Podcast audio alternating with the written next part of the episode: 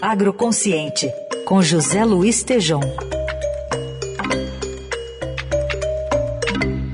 Oi, Tejom, bom dia.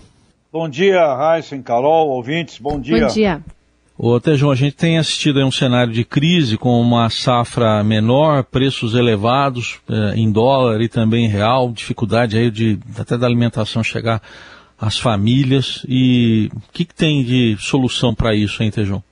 Olha, Heisen, nós estamos num cenário complicado, viu? E a consciência da crise, ela está faltando aí, como Eldorado tem bem coberto na área da saúde, mas na área da economia e na área também do agronegócio, porque é um terço do PIB do país. Então a agropecuária, Heisen, na década passada cresceu, agropecuária 32,5% e o PIB apenas 2,7%. E levamos. Por quê? Porque não tínhamos esse cenário todo uh, de crise que estamos vivendo agora. Então a crise com a pandemia, as commodities explodiram de preço, os alimentos explodiram de preço, para você ter uma ideia, primeiro semestre de 2021 para 2020, milho cresceu 77%, soja 78%, trigo 40%, algodão 75%, arroz 55% e vem safra menor, era para ser 270 milhões de toneladas de grão, é 254, Argentina com seca, Europa, hemisfério norte com seca, portanto nós temos uma situação complicada aí nas commodities e no alimento. E vamos para uma safra nova, 21, 22, sob crise hídrica. Portanto, acabei de receber do Sindicato de Indústrias Frigoríficas do Estado do Mato Grosso, Heisen, que é o maior produtor do mundo de carne e de boi comercial, que, que eh, frigoríficos podem fechar por causa do preço do boi e quem vende para a China está feliz e os pequenos sofrem e também vem o ciclo natural da, da pecuária, muito abate de fêmeas no, em 2019, ou seja, uma encrenca que chega até esse ponto. E ontem, no Estadão, matéria da Adriana Fernandes, com o professor Afonso Celso Pastore, dizendo acabou a euforia. E aí ele reúne inflação, juro, câmbio, impossibilidade do governo gastar mais, PIB continua abaixo, ou seja, nós temos tido ao longo dos últimos 10 anos, 2011 até 2020, a agropecuária salvando a lavoura da economia.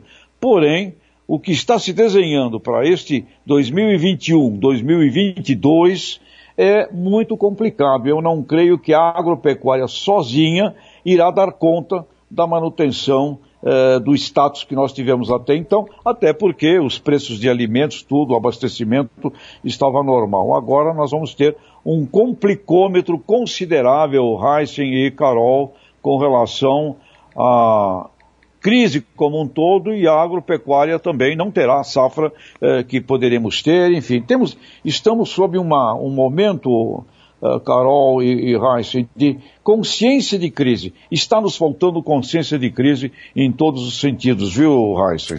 Ô, ô, Tejão, mas o que, que dá para fazer para se mitigar essa crise?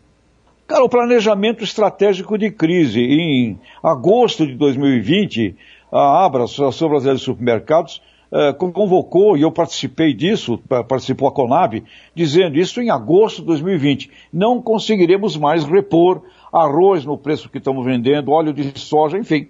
Ou seja, uma, uma, uma gestão de crise, que é um planejamento estratégico.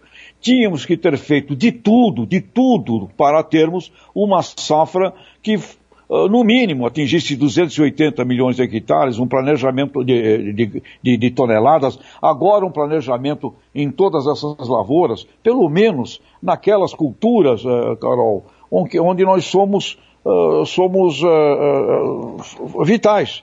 Um planejamento estratégico nas carnes, no látio, na, nas frutas, nos grãos, no trigo. Isto, com certeza, atenuaria o drama que eu estou vendo que vai se configurar associado ao problema aí da, da, da economia e do foco, não é, Carol? É foco na eleição e não é foco no grão e na alimentação. O foco é na eleição. Tá aí, José Luiz Tejon participa da coluna Agroconsciente às segundas, quartas e sextas. Oi, Ai, Tejon. Oi, diga. Um, um, comentário que não posso deixar de fazer, que não tem a ver com esse assunto, mas eu estava ouvindo a matéria excelente da Cafardo, E eu quero dizer a vocês que eu, o meu maior doutorado de vida, quando eu é. tinha seis anos de idade, sete anos de idade, eu fui um, um, um garoto que estudou numa classe de crianças especiais. Eu vivi dois anos na minha infância numa classe de crianças especiais por condições eh, lá da Santa Casa de Santos, eu não podia sair, a queimadura no rosto, então eu, eu uhum. vivi. Foi o maior doutorado da minha vida. Eu aprendi muito para a minha vida convivendo exatamente com essas crianças especiais, excepcionais, ou que nome se queira dar, viu, Raíssa? Muito legal esse seu relato, Tejon, né, dessa sua convivência. A, a sua foi forçada, né, pelo que você sofreu aí na infância, mas um grande aprendizado que você traz até hoje e vai levar para sempre. Tejão, obrigado, bom fim de semana. Abraço a todos.